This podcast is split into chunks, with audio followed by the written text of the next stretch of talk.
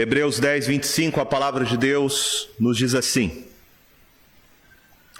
Não deixemos de congregar-nos, como é costume de alguns, antes façamos admoestações, e tanto mais quanto vedes que o dia se aproxima.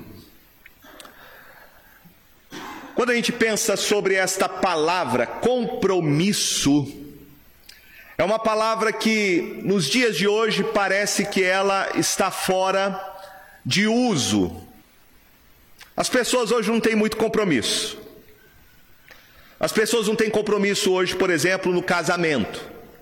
O casamento hoje virou algo descartável. Fazem as promessas no altar, e depois se separam por qualquer motivo, por qualquer razão. O casamento hoje se tornou algo descartável. As pessoas não têm compromisso hoje com o trabalho. Antigamente a pessoa entrava no, numa empresa e ela não saía mais. Ela trabalhava a vida inteira na mesma empresa e acabava se aposentando ali.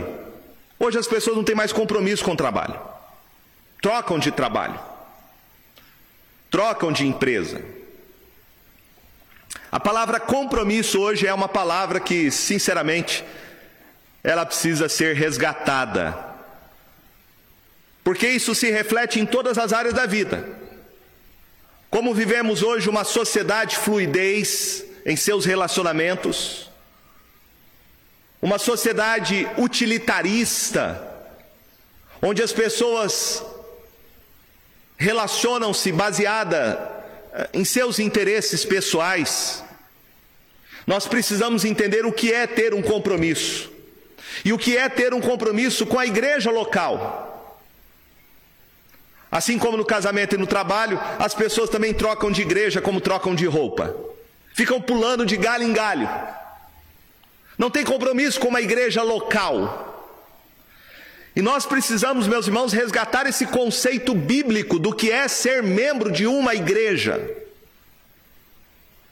Eu não entendo que você possa viver a vida cristã sem ter compromisso com uma igreja local. Você vai para o céu, sem dúvida alguma, porque a sua salvação não depende de uma igreja local. O apóstolo Paulo, quando disse para aquele carcereiro, o que, que ele precisava fazer para ser salvo? Paulo disse para ele: creia no Senhor Jesus e será salvo tu e a tua casa. Para você ir para o céu, você precisa reconhecer que Jesus Cristo é o seu único e suficiente Salvador. Mas uma vez que você se converteu a Cristo, você precisa de uma igreja local. Você precisa ser membro de uma igreja. Você precisa se envolver com uma igreja. Você precisa frequentar uma igreja. Porque não há como nós crescermos espiritualmente sem nós pertencermos a uma igreja local. Não há como. Eu sei que cresce hoje em dia e a pandemia acelerou isso. Muita gente depois da pandemia ficou acomodada. Muita gente depois da pandemia não voltou mais a congregar não voltou mais a frequentar igreja, porque na cabeça de muita gente você pode ser um cristão e não pertencer a uma igreja. Você pode ser um cristão e não frequentar uma igreja, e isto é uma mentira. Isto é uma mentira. Isto é diabólico. E há muitos cristãos hoje que estão caindo nesta armadilha de achar que eles podem ser cristãos sem ter compromisso com a igreja. Esse texto que nós lemos, de Hebreus capítulo 10, ele é um texto muito importante porque ele vai trabalhar alguns conceitos sobre o que é ser membro de uma igreja local.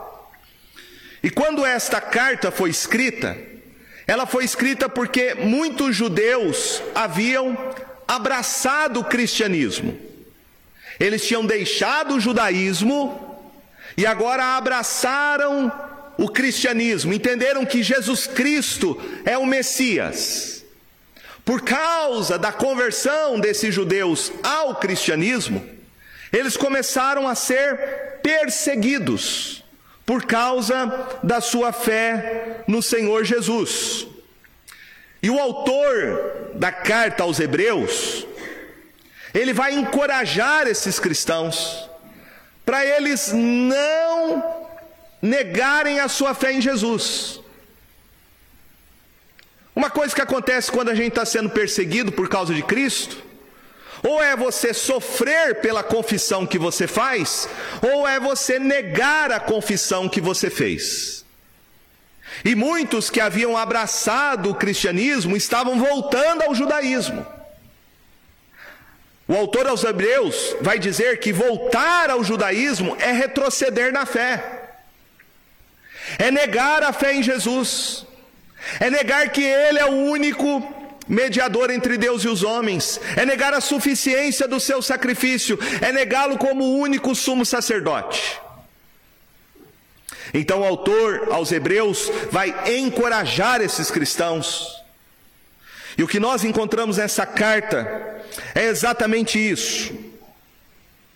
No capítulo 1, capítulo 2, o autor da carta aos Hebreus vai dizer que Jesus Cristo, ele é maior e mais excelente do que os anjos.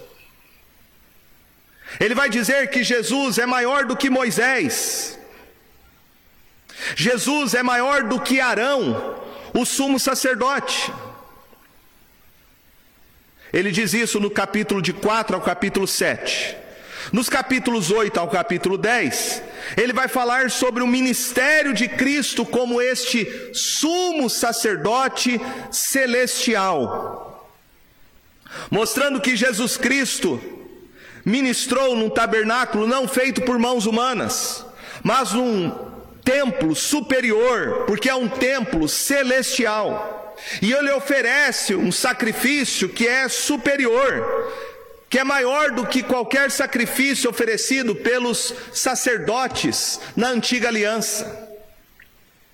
E agora, a partir do capítulo 10, até o capítulo de número 13, o autor aos Hebreus vai fazer então aplicações práticas, exortações sobre o que significa entendermos o Evangelho, o que significa colocar em prática essas verdades que o Evangelho em Cristo Jesus trouxe para o seu povo.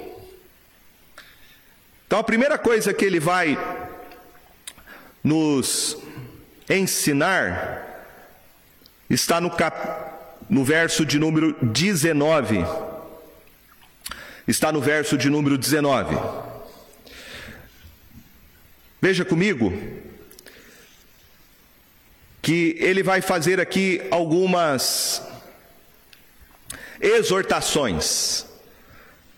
E a primeira exortação que ele faz está aí no verso 19. Ele diz assim: Tendo, pois, irmãos, intrepidez para entrar no Santo dos Santos pelo sangue de Jesus, pelo novo e vivo caminho que ele nos consagrou pelo véu, isto é, pela sua carne, e tendo grande sacerdote sobre a casa de Deus. Veja que primeira coisa que ele fala é sobre o que Jesus fez por nós. Como eu disse, ele está mostrando que Jesus Cristo é o nosso sumo sacerdote. E que através do seu sacrifício, do seu sangue, ele entrou na própria presença de Deus. O Santo dos Santos este era um lugar no Antigo Testamento que somente o sumo sacerdote poderia entrar uma vez ao ano para oferecer sacrifícios pelo pecado do povo. E era o local onde estava a presença santíssima de Deus. O sumo sacerdote, para entrar neste lugar santo, onde estava a glória de Deus, ele precisava primeiramente oferecer sacrifícios pelo seu pecado. Ele entrava neste lugar amarrado com uma corda, corda na cintura, na, na borda da sua roupa sacerdotal, haviam sinos porque se ele entrasse na presença santíssima de Deus em pecado, ele morria. Ele era fulminado pela glória de Deus, e quem entraria para tirar o corpo dele? Por isso a corda amarrada na cintura, por isso o sino na borda da sua veste sacerdotal. O autor aos Hebreus vai dizer que Jesus Cristo ele entrou num tabernáculo não feito por mãos humanas, não desta criação, mas ele entrou no tabernáculo celestial, na própria presença santíssima de Deus, não na presença tipificada pelo templo, pelo tabernáculo, mas na própria presença santíssima de Deus, ele entrou no Santo dos Santos. E quando ele entrou no Santo dos Santos, diz o texto que ele, pelo seu sangue, ele nos deu um novo e vivo caminho, ele nos consagrou. Este acesso à presença de Deus pelo seu sangue, pela sua morte, pelo seu sacrifício, que foi único e eficaz. Veja que o texto fala pelo novo e vivo caminho que ele nos consagrou pelo véu. Isto é, pela sua carne. Pelo véu. O véu era exatamente o que fazia a separação do lugar santíssimo de Deus e do restante do templo. Era um véu grosso. E o autor de Hebreus diz que quando Cristo morreu na cruz, o véu foi rasgado. E o que rasgou foi a sua carne. É através de Jesus que nós temos acesso à presença de Deus. Veja que o véu foi rasgado, e os evangelhos vão dizer que no momento da crucificação de Jesus, o véu que estava no templo foi rasgado, e o autor de, Hebre... de... e o autor dos evangelhos em Mateus vai dizer que o véu foi rasgado de cima a baixo. De cima a baixo. Ou seja, quem rasgou o véu foi o próprio Deus abrindo para nós um caminho para a gente ter comunhão com Ele por meio de Jesus. É por meio de Jesus, o nosso grande sumo sacerdote, que nós temos acesso à presença santíssima de Deus.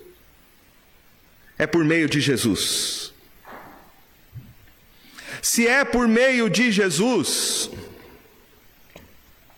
que nós temos então acesso a presença de Deus, nós aqui entendemos o que é ser o povo de Deus, o que é ser uma igreja.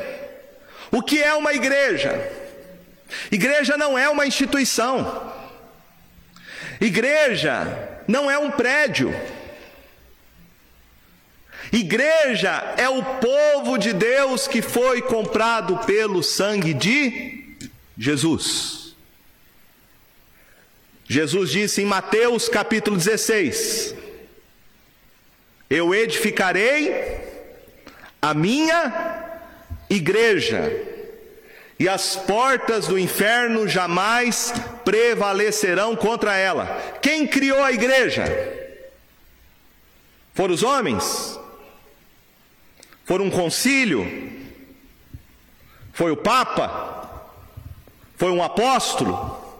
Foi um pastor? Não, quem criou a igreja é Jesus. Ele fala: a minha igreja. A igreja é dele. A igreja não é de nenhum pastor, a igreja não é de nenhum presbítero, a igreja não é de nenhuma família, a igreja é de Cristo, Ele é o dono da igreja, Ele é o dono da igreja, é Jesus, é Ele que criou a igreja, Ele que é o Senhor da igreja, Ele diz: a minha igreja, a minha igreja. Veja o que o apóstolo Paulo fala em Atos, capítulo de número 20 para a liderança da igreja na cidade de Éfeso.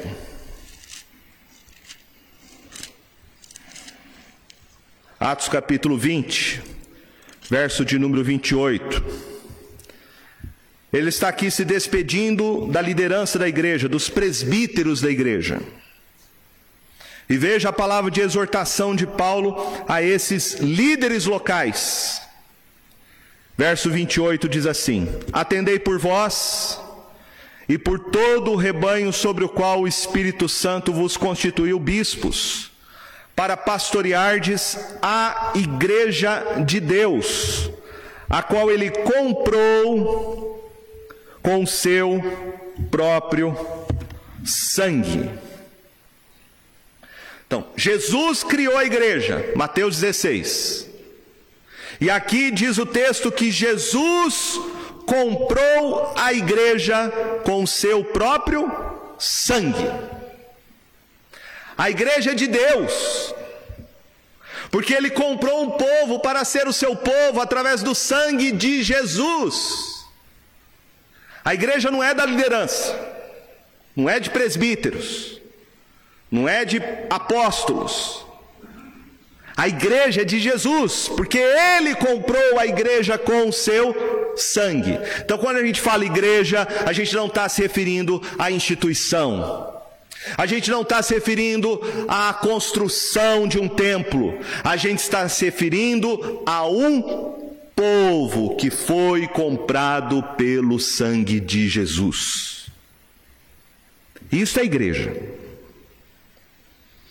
O apóstolo Paulo escrevendo em 1 Coríntios, capítulo 1, no verso 2, veja comigo que ele fala sobre a igreja. 1 Coríntios, capítulo 1, verso 2. Ele diz: A igreja de Deus, que está em Corinto, aos santificados em Cristo Jesus, chamados para ser santos, com todos os que em todo lugar invocam o nome do nosso Senhor Jesus Cristo, Senhor deles e nosso. Então veja aqui dois aspectos da igreja. O que é a igreja? Primeiro, a igreja é local. Paulo fala, a igreja de Deus que está em Corinto. A igreja que estava na cidade de Corinto. Essa igreja que o apóstolo Paulo plantou no final da sua segunda viagem missionária, conforme relato de Atos, capítulo 18, do verso 1 ao 11. Ele morou na cidade de Corinto e durante 18 meses ele plantou esta igreja e depois foi para Éfeso. Paulo aqui entende que a igreja não é dele. Ele não é o dono da igreja. Veja que ele fala: a igreja de Deus. A igreja não é minha. Ele não é o dono da igreja. A igreja é de Deus. E esta igreja está na cidade de Corinto. Então, igreja tem o aspecto de ser Primeiramente, um grupo de crentes que foram convertidos a Cristo Jesus e reconhecem Ele como seu único Senhor e Salvador. A igreja tem essa característica, uma igreja local. Igreja local. A igreja que está numa cidade. A igreja que se reúne num bairro. Então a igreja tem essa característica, é uma igreja local. Mas também a igreja é universal. Porque Paulo diz aí no texto: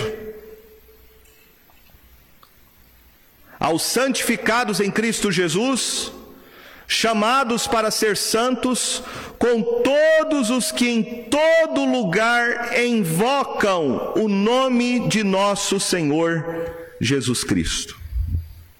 Então, Paulo reconhece que existe uma igreja, que é a igreja de Cristo Jesus espalhada sobre a face da terra. E aqui nós temos um outro conceito muito interessante, que é o conceito da catolicidade da igreja. A verdadeira igreja é a igreja católica. Católico significa universal. Nós somos a igreja de Cristo, porque nós somos a igreja católica, apostólica, santa e una. Essas são as características da verdadeira igreja de Cristo. A catolicidade diz respeito a essa universalidade da igreja. Se você achar que a sua igreja é a única igreja de Cristo, isso virou uma seita. Porque a característica de uma seita é isso. A salvação está na organização. A salvação está na denominação. E se você pensar assim, você está pensando errado. Você está tendo uma mente sectária. E infelizmente há muita igreja assim nos dias de hoje. Aquele grupo de pessoas que estão debaixo de uma organização, que tem um nome denominacional, acham que eles são a única igreja de Jesus. Só eles estão salvos. E para você ser salvo, você precisa pertencer àquela organização. Você precisa ter aqueles mesmos costumes, seguir aquelas mesmas regras. Não, meus irmãos. A igreja de Cristo é a igreja que ele comprou com o sangue dele. Não é uma placa, não é uma denominação mas são pessoas que reconhecem que Jesus Cristo é o único Senhor e Salvador das suas vidas, e se submetem ao seu senhorio, e vivem entre si como o povo que foi comprado por este precioso sangue. Isso é igreja. A igreja é Cristo Jesus, Ele é a base da igreja, Ele é o fundamento da igreja, Ele é a rocha da igreja sobre a qual a igreja está edificada. E a igreja que está edificada em Cristo Jesus, as portas do inferno jamais prevalecerão contra ela. É isso que Paulo está dizendo aqui aos Coríntios. A todos que invocam o nome do Senhor, o nome de Jesus. Então, a igreja tem esses dois aspectos. É uma igreja local, mas também é uma igreja universal. Agora vamos voltar para o texto lá de Hebreus capítulo 10. O autor de Hebreus diz que nós somos igreja por causa do sangue de Jesus. Foi ele que nos comprou. E se Cristo Jesus então nos comprou, nós podemos agora ter coragem, intrepidez para entrar no Santo dos Santos. Era algo que o povo de Israel jamais pensaria em fazer. Porque eles somente entravam na presença santíssima de Deus por meio do sumo sacerdote uma vez ao ano. Mas agora, por meio de Cristo Jesus, Ele que é o sacrifício perfeito, o sacerdote perfeito, Ele abriu para nós, para qualquer pessoa, este acesso à presença Santíssima de Deus. Não precisamos mais ter medo do Deus Santo, que é fogo consumidor. Por causa do sangue de Jesus, dos méritos de Cristo, do sacrifício dele que aplacou a ira divina, nós temos agora livre acesso à presença santíssima de Deus Pai, por meio do seu sangue e do seu sacerdócio. O autor então de Hebreus vai falar para nós sobre quatro atitudes que nós devemos ter quando nos aproximamos de Deus por meio de Jesus Cristo. Veja o que ele diz aí no verso 22. Aproximemo-nos com sincero coração. Primeira coisa, aproximar-se com sincero coração. O que o autor de Hebreus está dizendo? Olha, tem a motivação certa. Aproxime-se de Deus com a motivação santa. E aqui, meus irmãos, nós precisamos é, pedir ao Senhor que sonde os nossos corações. Qual é a motivação que me faz reunir com o povo de Deus? Qual é a motivação que me faz pertencer a uma igreja? Qual é a minha motivação? Eu venho na igreja por causa de quê? Por causa de pastor? Eu venho na igreja por causa de louvor? Eu venho na igreja por causa de fulano, por causa de ciclano, por causa do meu parente, por causa do meu amigo? Eu venho na igreja para ter uma aparência social, né, como se fosse um docinho de sobremesa depois do domingo, do almoço. Eu venho na igreja para quê? Qual é a minha motivação? Veja que o autor de Hebreus está nos exortando: examine o seu coração. Você tem que se aproximar da presença de Deus por meio de Jesus, junto com seu povo, com sincero coração. Com sincero coração. Quantas pessoas hoje vão à igreja por motivações carnais erradas, pecaminosas? Quanta gente hoje em dia vai em reuniões de igreja em busca de bênção? Vai porque quer ser curado, vai porque quer arrumar um emprego, vai porque quer arrumar um marido. Motivação errada. Você não vem à igreja em busca de bênçãos.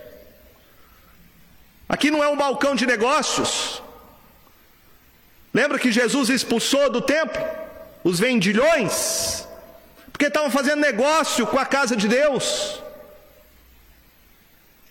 Eu creio que se Jesus hoje entrasse em muitas igrejas, ele ia fazer a mesma coisa. Ele ia expulsar com chicote na mão os vendilhões do templo, os mercenários da fé, ia colocar muito crente para fora da igreja. Porque nós estamos muitas vezes com a motivação errada. Errada. Então, primeira atitude, motivação. Coração sincero. Segunda atitude, ele diz: em plena certeza de fé. Em plena certeza de fé. Em Hebreus mesmo vai dizer que sem fé é impossível agradar a Deus. Então, como eu vou me achegar a Deus se eu duvido da sua existência, se eu duvido da sua presença? Então, preciso ter fé. E ele diz: plena certeza de fé, ou seja, não duvide. Não duvide de que Deus enviou Jesus para ser o seu Senhor e Salvador. Não duvide que Cristo Jesus é o único mediador entre Deus e os homens. Não duvide que o sacrifício dele é perfeito e eficaz para te reconciliar com Deus. Não duvide que Jesus é o seu grande sumo sacerdote. Não duvide disso. Tenha certeza disso. Não qualquer certeza, plena certeza de fé, total convicção, total certeza. Terceiro, terceira atitude, tendo coração purificado de má consciência. Coração purificado de má consciência. Uma má consciência significa uma consciência culpada, de alguém que sabe que fez algo de errado. E uma pessoa que se sente culpada, qual é a primeira atitude que ela vai ter? De tentar se esconder de Deus. Esse é um dos sintomas de uma pessoa que não está tendo comunhão com Deus. Ela se afasta. Um crente, quando ele está em pecado, um dos primeiros sintomas da sua enfermidade espiritual é deixar de congregar com o povo de Deus. Um crente, quando está em rebeldia contra Deus, ele deixa de frequentar a igreja. E ele arruma um monte de desculpa para não frequentar a igreja local. Ele coloca a culpa no pastor, ele coloca a culpa no louvor, ele coloca a culpa no presbítero, ele coloca a culpa no diácono, ele coloca a culpa no frio, ele coloca a culpa no calor, ele coloca a culpa no banco, ele coloca a culpa num monte de coisa. Mas sabe qual é o problema? Pecado. Pecado. Crente que está em pecado não congrega. Por quê? Porque ele vai ser confrontado. Porque ele vai ser exortado. Porque ele vai ser repreendido. Porque a palavra de Deus faz isso. Diz o autor de Hebreus, no capítulo 4, que a palavra de Deus é como uma espada de dois gumes. Ela penetra a nossa alma, o nosso coração, ela é capaz de discernir as nossas motivações mais profundas. Ela nos desnuda diante de Deus, não há como fugir, não há como se esconder, não há como escapar. Por isso, crente que está em pecado, a primeira coisa que ele faz, se desvia, para de frequentar a igreja, para de ir no culto, para de ir na escola dominical, para de ir na reunião de oração, ele deixa de congregar. A quarta atitude, veja comigo. O autor de Hebreus fala: E lavado o corpo com água pura. Lavado o corpo com água pura. Para entender isso, você tem que compreender o que a linguagem velho testamentária falava sobre o ritual da purificação. Aqui o autor de Hebreus está se referindo à prática do Antigo Testamento, onde em várias cerimônias os sacerdotes tinham que fazer lavagem com água dos elementos que eram usados no culto e no sacrifício. Mas aqui ele está usando uma linguagem figurada do Velho Testamento, deste ritual de purificação, para falar a respeito do batismo. Ele está dizendo aqui que o batismo é quem nos limpou. É o Espírito Santo que aplicou a obra de Cristo, a sua justiça, perdoando os nossos pecados e nos purificando de toda iniquidade. Temos que entender aqui o conceito, né, de daquilo que o batismo significa, daquilo que ele representa. Não é que o batismo em si tem poder salvífico, tem poder regenerador. Não. O poder não está nem em quem ministra e nem na água. O poder está na fé daquele que crê em Jesus como seu Senhor e Salvador. Por isso, a água do batismo é apenas uma representação simbólica da ação do Espírito Santo de Deus no coração daquele que crê em Jesus como seu Salvador pessoal. E aqui nós temos então o sacramento ordenado por Jesus, que é a porta de entrada para fazer parte da sua igreja, do seu corpo. Muitos desigrejados vão dizer: Eu não preciso de uma igreja local. Eu não preciso frequentar uma igreja para ser crente no Senhor Jesus. E até querem usar aquele texto do ladrão da cruz, dizendo: Jesus disse para aquele ladrão da cruz, que se arrependeu dos seus pecados e creu nele como seu Salvador, Jesus prometeu: Hoje mesmo estarás comigo no paraíso. A resposta que eu dou para quem quer usar esse argumento para não participar de uma igreja local é que se o ladrão da cruz tivesse descido da cruz e não tivesse morrido naquele dia para se encontrar com Jesus no paraíso, a primeira coisa que aquele ladrão da cruz iria fazer é ser batizado e pertencer a uma igreja local. Porque é isso que você vê em Atos dos Apóstolos. Veja comigo Atos capítulo 2.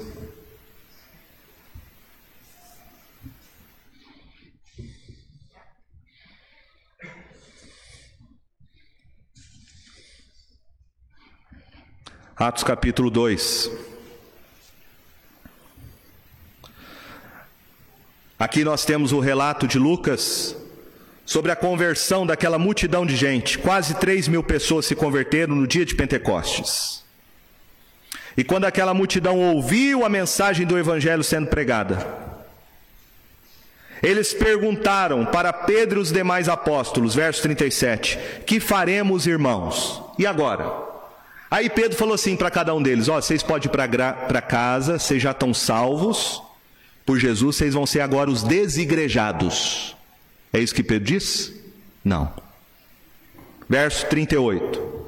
Respondeu-lhes Pedro: Arrependei-vos e cada um de vós seja batizado em nome de Jesus Cristo, para a remissão dos vossos pecados, e recebereis o dom do Espírito Santo.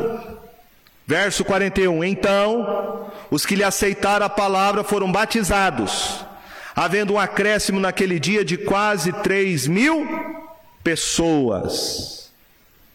Então, o que acontece quando alguém converte-se a Jesus? Agora você vai ser um desigrejado, agora você vai ficar em casa, agora você vai assistir culto online. Não. Agora você vai fazer parte de uma igreja local. Agora você tem que ser batizado. Agora você tem que ser admitido no corpo de Cristo. Agora você tem que declarar publicamente a sua fé em Jesus. E foi isso que aconteceu. E o texto diz, o verso 42, e perseveravam na doutrina dos apóstolos, na comunhão, no partir do pão e nas orações. 44. Todos os que creram estavam juntos e tinham tudo em comum. 46. Diariamente perseveravam unânimes no templo partiam pão de casa em casa e tomavam suas refeições com alegria e singeleza de coração. Igreja local. Eles pertenceram à igreja local que estava em Jerusalém. Não existe então crente desigrejado. Não existe. O apóstolo Paulo vai dizer que a igreja é o corpo de Cristo, e cada um é membro deste corpo. Imagine um corpo, então, em que os membros do corpo, o braço, a perna, a cabeça, o pescoço, o olho, o ouvido, estão separados. Isso não é um corpo, é um esquartejamento, é qualquer outra coisa. As pessoas hoje querem viver a igreja assim. Não, eu não preciso fazer parte de um corpo. Eu não preciso fazer parte de uma igreja. O apóstolo Paulo diz que a igreja, é, ela é a família de Deus. Família de Deus. Tem família sem unidade? Tem família sem pai, mãe e filho juntos ali na mesma casa, convivendo juntos? Não tem. Né? Não tem. Se a sua família é uma família que cada um está esparramado, cada um está no lugar, é, pai brigado com filho, filho brigado com pai, irmão brigado com irmã, isso não é família. Isso não é família. Podem morar dentro da mesma casa, mas não é família. Conceito de família é de unidade. Estarem juntos. Haver amor entre eles. É lógico que às vezes quebra o pau, discute um com o outro, mas resolve as coisas, exerce perdão, restaura relacionamento. Isso é família. Jesus diz que a igreja é uma videira, ele fala isso. Eu sou a videira verdadeira. Meu pai é agricultor e vocês são os ramos da videira. Ramos que estão ligados à videira, unidos um ao outro. Ele também fala que a igreja, a igreja é o seu rebanho. Ele fala: Eu sou o bom pastor, e eu vim chamar as minhas ovelhas. Ovelha vive em rebanho. Todas essas ideias, meus irmãos, bíblicas, traz a ideia do que é ser igreja. Igreja é o povo de Deus reunido para adorar, para exortar um ao outro. E aí nós vemos aqui a exortação que o autor de Hebreus faz Veja comigo que ele fala aí no verso de número 23, a sua segunda exortação. A primeira exortação que ele nos fez é: já que Cristo abriu o caminho, achegue-se a Deus por esse caminho. A segunda exortação está aí no verso de número 23, que ele diz: Guardemos firmes a confissão da esperança sem vacilar, pois quem fez a promessa é fiel. Guardar firme a confissão da esperança. Que confissão é essa? Que Jesus Cristo é o seu Senhor e Salvador. Lá no texto de Atos 2, a gente viu que todos os que creram estavam juntos e tinham tudo em comum. O que nós temos em comum aqui não é as nossas preferências pessoais. Se for preferência pessoal, não tem como. Eu sou palmeirense, tem gente corintiana aqui, como é que vai? Né? Não, tem, não tem como. Já viu palmeirense e corintiano se relacionando? Então, as nossas preferências são coisas secundárias. O que você gosta, o seu time que você torce, a comida que você gosta de comer, onde você gosta de passear, qual é a cor da roupa, o seu estilo. Isso é secundário numa igreja. O que é prioridade na igreja? É a confissão que nós fazemos. O que nos une é a confissão. O que nos une não são nossas afinidades pessoais. Não é isso. Se você quiser procurar uma igreja por afinidade pessoal, você não está procurando uma igreja, você está procurando um clube. Você quer um clube para frequentar, porque você quer pessoas como você. Pessoas como você. O que nos une não são afinidades políticas, partidárias. E é triste a gente ver hoje igrejas colocando essas questões ideológicas acima da fé em Jesus. Tem igreja hoje em dia que está se dividindo por causa de política. Por causa de política. E pastor fazendo política partidária no púlpito. Isso é triste. Isso é triste, triste. O que une, meus irmãos, cada um de nós é a fé que a gente confessa.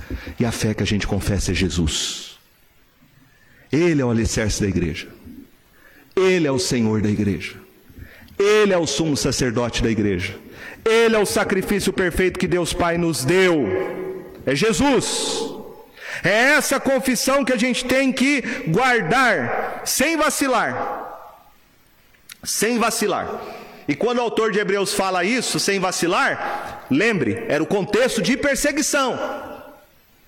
Cristãos que abandonaram o judaísmo, professando que Jesus é o Messias, estão sendo perseguidos, estão sendo ameaçados, ameaçados de perder o emprego, ameaçados de não terem mais convívio social, ameaçados da família romperem o relacionamento familiar com eles.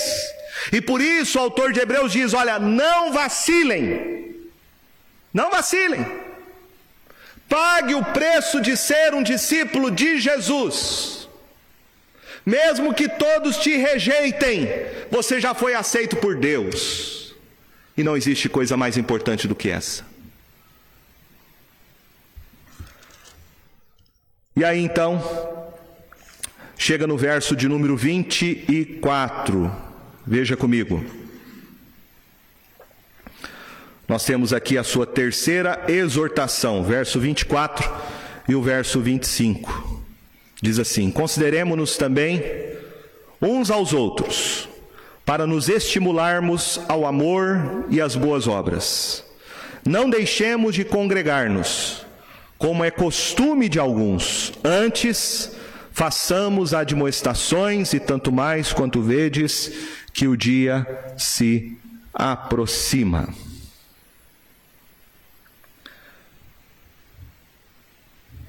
Primeira coisa que o autor de Hebreus diz é que considerar uns aos outros significa literalmente uma ação deliberada. Você olhar para o seu irmão e você traçar um plano de ação. Você tomar um propósito com relação aos irmãos, às pessoas com as quais você convive na fé em Cristo Jesus. Então, o que, que eu vou fazer com o meu irmão? Qual deve ser a minha atitude? Qual é o plano e o objetivo de eu ser membro de uma igreja e estar na igreja? A resposta é: considerem uns aos outros para se estimularem ao amor e às boas obras. Estimular aqui, essa palavra é muito interessante na língua grega porque significa provocar um forte sentimento provocar um forte sentimento. E aqui o estímulo recomendado é o estímulo ao amor e à prática das boas obras. O que o autor de Hebreus está dizendo é: você é membro do corpo de Cristo para estimular o seu irmão, para motivá-lo, você foi colocado no corpo de Cristo para estimular outras pessoas, para encorajá-las a quê? Ao amor, a coisas boas, a prática das boas obras. Ou seja, você pertence ao corpo de Cristo para que um estimule o outro a amar um ao outro, como Jesus nos ordenou, e a fazermos coisas boas. Pregar o Evangelho, ajudar o próximo, socorrer o aflito. Esse é o plano de Deus em ter colocado você como membro da igreja, do corpo de Cristo. Então entenda uma coisa: ser membro de uma igreja não é ser um frequentador. Tem gente que acha que ser membro de uma igreja é chegar na igreja, participar do culto, contribuir financeiramente e depois ir embora para casa. Não. Jesus não alcançou a sua vida para ser um frequentador, para vir aqui assistir, como se você estivesse assistindo uma programação, uma série da Netflix, uma peça de teatro. Não. Jesus nos alcançou para a gente poder estimular um ao outro, para a gente fazer parte da vida um do outro encorajar um ao outro. Isso é ser membro da igreja. Não é para causar divisão, fofoca, maledicência. Não. É estimular um ao outro ao amor e à prática das boas obras. Veja que depois disso, ele vai dizer no verso de número seguinte: não deixemos de congregar-nos, como é costume de alguns. Então veja, meus irmãos, que essa coisa de desigrejado é muito antiga. Não é nova, não. Não tinha o termo desigrejado.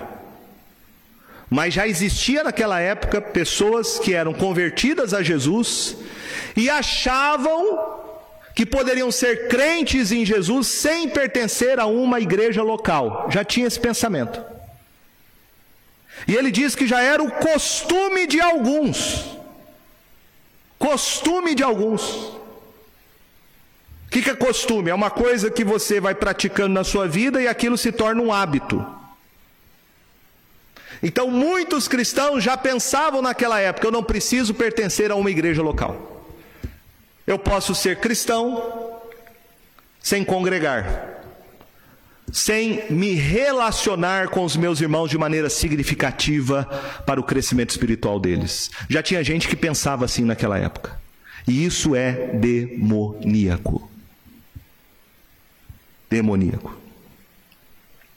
Porque as igrejas ao redor do mundo, meus irmãos, estão morrendo por causa disso. A secularização hoje está invadindo a igreja. A secularização. Conceitos e valores do mundo estão invadindo a igreja. E nós temos que ser formados na nossa mente, nos nossos valores e princípios, pelo Evangelho. Pelo Evangelho. Nós temos que ser transformados na nossa mente, renovados pelo Evangelho, não pelo mundo. Em vários lugares do mundo, igreja hoje, templos, viraram museu, viraram boate, viraram hotel, viraram pousada, viraram restaurante.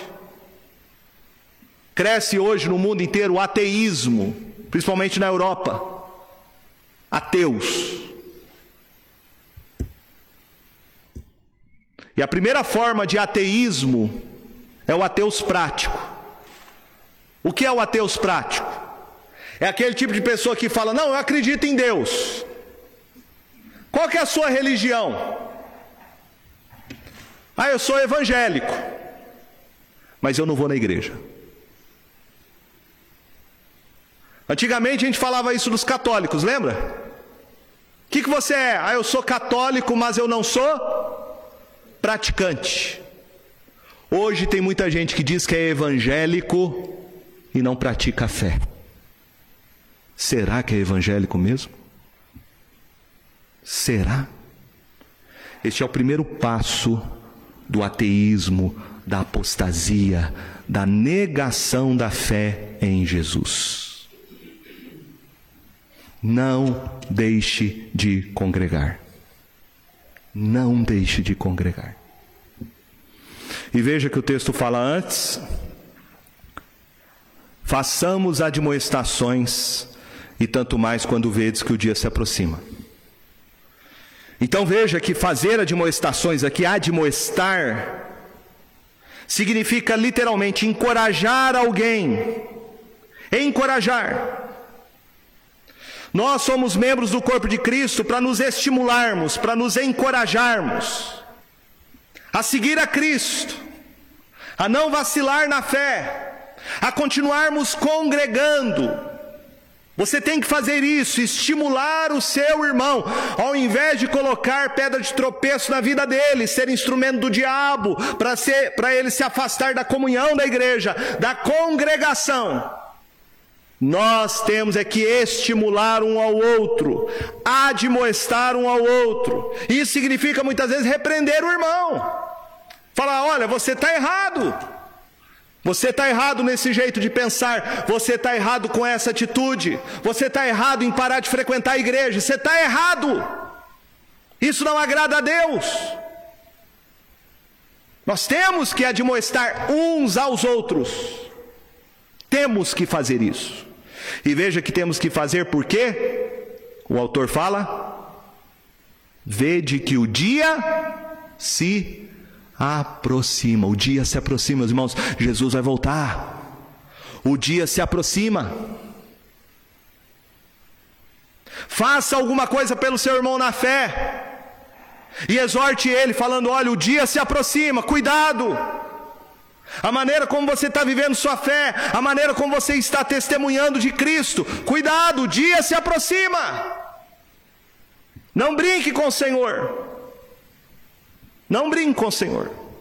Veja como você está vivendo a sua fé. Veja qual é o seu compromisso com a igreja de Jesus. Meus irmãos, não tem como ser um desigrejado. Não tem como. Veja que o autor de Hebreus diz aqui que ser membro de uma igreja é ter um compromisso relacional e um compromisso congregacional.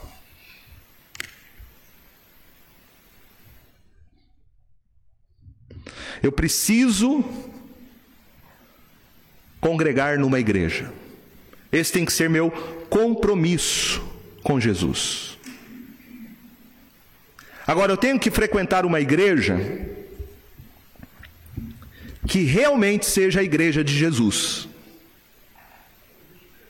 Porque pode ter placa de igreja, nome de igreja, estilo de igreja e não ser uma igreja. Qual é a marca de uma verdadeira igreja? Os reformadores diziam que a marca de uma verdadeira igreja eram três, três marcas: a fiel pregação da palavra de Deus, a administração correta dos sacramentos, batismo e santa ceia, e o exercício da disciplina bíblica. Estas são as marcas da verdadeira igreja de Jesus.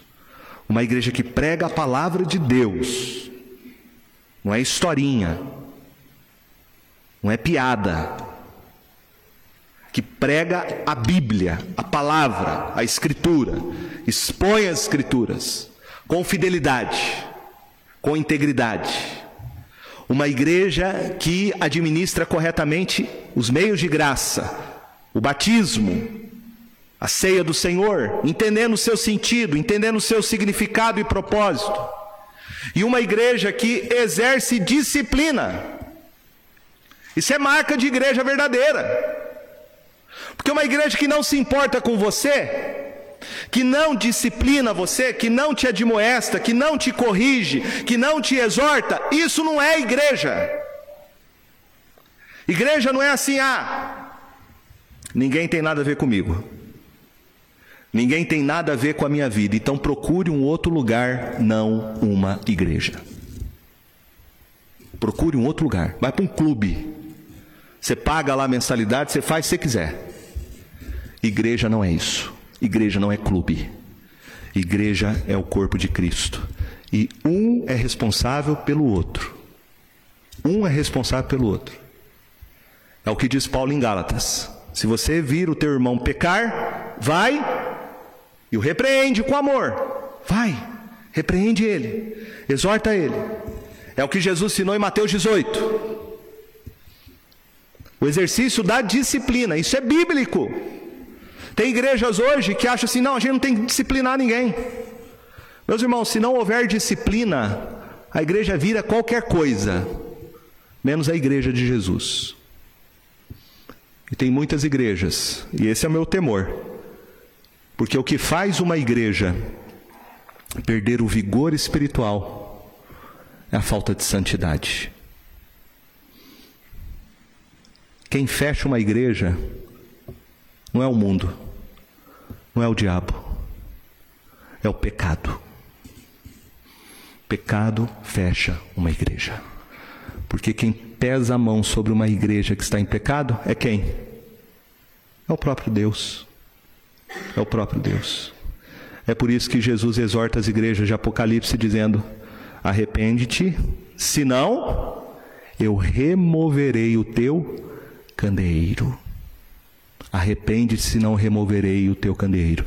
Quer dizer, vocês vão deixar de existir. E vai lá na asa menor. Onde estão aquelas sete igrejas do Apocalipse? Todas morreram. Todas morreram. Que Deus tenha misericórdia de nós, irmãos. Essa igreja que não morra. Que essa igreja que não feche as portas. Que Deus venha nos visitar com poder e graça, para que você entenda o seu compromisso como membro da igreja. Que você foi alcançado pelo sangue de Jesus. Que você é irmão daquele que está do teu lado e você tem responsabilidade com ele. Você tem que exortá-lo, você tem que admoestá-lo, você tem que repreendê-lo. Isso é ser igreja. Isso é ser o corpo de Cristo. É viver isso. É viver este amor. é falar a verdade um ao outro e exercer o perdão em Cristo Jesus. Amém? Vamos ficar em pé.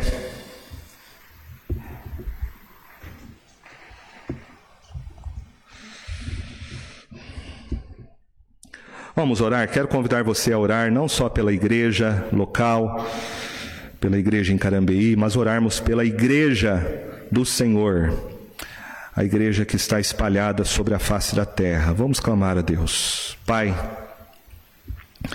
o Senhor comprou um povo para ser o teu povo. Este povo que foi comprado pelo sangue de Jesus, todos aqueles que invocam o teu nome. E nós queremos clamar a Ti, ó Pai, porque a Tua igreja tem vivido dias tão difíceis na terra. A Tua igreja tem sido ameaçada de todas as formas, com ideologias humanas, com a secularização. A Sua igreja tem sido ameaçada por governos autoritários. E por detrás disso tudo está o diabo, com as suas astúcias, investindo contra o teu povo. Nós queremos te pedir, Senhor, aviva a tua obra, Senhor. Igrejas que estão morrendo, nós te pedimos, Senhor Jesus, sopra o sopro do teu espírito sobre este povo e faça, Senhor Jesus, este povo renascer. Este povo ser fortificado e fortalecido para ser o teu exército e cumprir a tua missão de pregar o Evangelho e tornar o nome de Jesus conhecido entre os homens. Pedimos, Senhor, pela igreja que sofre perseguição em vários países ao redor do mundo. Fortalece, Pai, o teu remanescente fiel. Não deixe a tua igreja morrer nesses países. Pelo contrário, Senhor, Envia os teus servos, missionários e pastores para plantarem e testemunharem do Evangelho de Jesus a todos os lugares, a todas as nações, a todos os povos, todas as tribos, e assim o Senhor cumprir a Sua palavra e o Senhor voltar para buscar o teu povo. Olha para a nossa igreja, Senhor, a nossa igreja aqui em Carambeí. Que o Senhor venha nos fortalecer, que nós possamos entender o que é ser uma igreja. Povo comprado pelo teu sangue, Jesus. Purifica esta igreja, tira dela toda a imundícia do pecado Aviva a tua igreja, Senhor. Aqueles que estão é, mornos na sua fé, afastados da comunhão, trabalhe nesses corações para que entendam o que é ser membro da igreja de Cristo, o que é ser discípulo do Senhor. Ó oh, Deus, e que essa igreja possa crescer, possa frutificar nessa cidade, possa haver conversões a Cristo Jesus, avivamento espiritual, amor pelo Senhor, vida de santidade. Dá-nos, Senhor, a graça de sermos uma igreja saudável, que cresce para a tua glória. Em nome de Jesus, fortalece o coração de cada membro que está aqui, Senhor, nessa manhã, cada discípulo teu, para que entendamos, ó Pai, que devemos amar a tua igreja porque amamos a Jesus. Amamos o noivo, por isso amamos a tua noiva e te agradecemos por pertencermos à tua igreja. Louvado seja o teu nome, Jesus. Amém. Amém. Deus abençoe. Cumprimente o seu irmão, deseja a ele a graça, a paz de Jesus. À noite, não se esqueça, temos a Santa Ceia do Senhor e também receberemos por batismo a Ana Lívia.